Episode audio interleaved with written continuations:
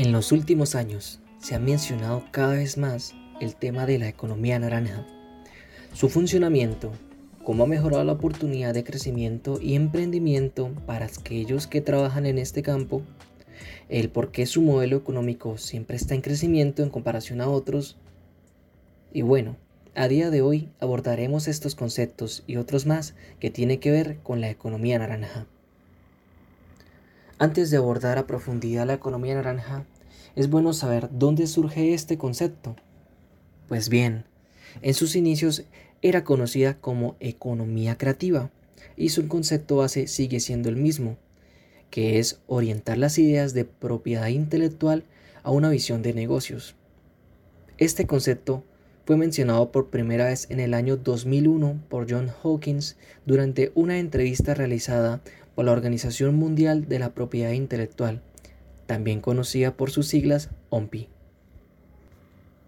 Una vez aclarado el concepto de la economía naranja y cómo surge, es bueno saber qué es la propiedad intelectual. Bien, según el diccionario de la RAE, su definición es conjunto de derechos que corresponden a los autores y a otros titulares, tales como artistas, productores, organismos de radiodifusión, entre otros, respecto de las obras y prestaciones fruto de su creación. Según la OMPI, la propiedad intelectual, por sus siglas PI, se relaciona con las creaciones de la mente, tales como invenciones, obras literarias y artísticas, así como símbolos, nombres e imágenes utilizadas en el comercio. Algunos de los campos que maneja la economía naranja son artes y patrimonio.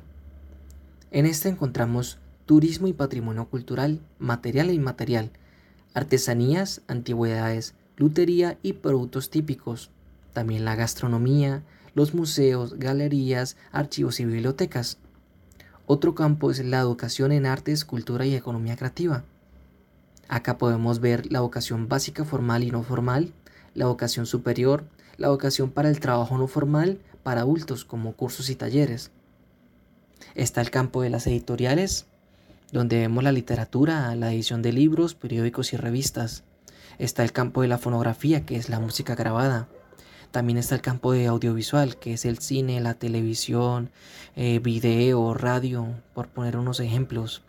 Está el campo de los medios digitales y software de contenidos, como los videojuegos, los contenidos interactivos, las plataformas digitales, creación de software, creación de aplicaciones, animación. También está el campo de diseño, que es de las artes gráficas, eh, la joyería, los juguetes.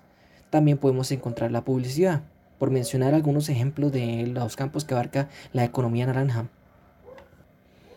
Bien, es bueno recalcar que para participar en la economía naranja lo que necesitamos es tener una buena idea de proyecto que abarque la propiedad intelectual. Antes de seguir con esto, tengo que recalcar que no se necesita ser todo un experto en la elaboración de proyectos, ya que el gobierno, empresas públicas, empresas privadas y entre otros ofrecen ayudas, asesorías, seguimiento y otros factores para poder realizar dicho proyecto de la mejor forma posible. La mayoría de estas son gratis, ya que el gobierno apoya bastante este campo, ya que para ello significa un crecimiento en el sector del arte y la cultura. Un dato importante a tener en cuenta sobre la economía naranja en Colombia, y es que gracias a un estudio realizado se estimó que aportó en el PIB, en el Producto Interno Bruto, un 3,2% del año 2014 al 2019 y generando hasta casi 600.000 empleos.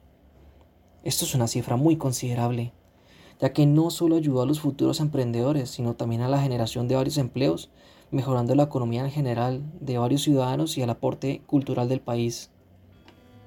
Muchas gracias por haber escuchado este podcast. Cualquier duda, sugerencia, crítica, corrección, etc.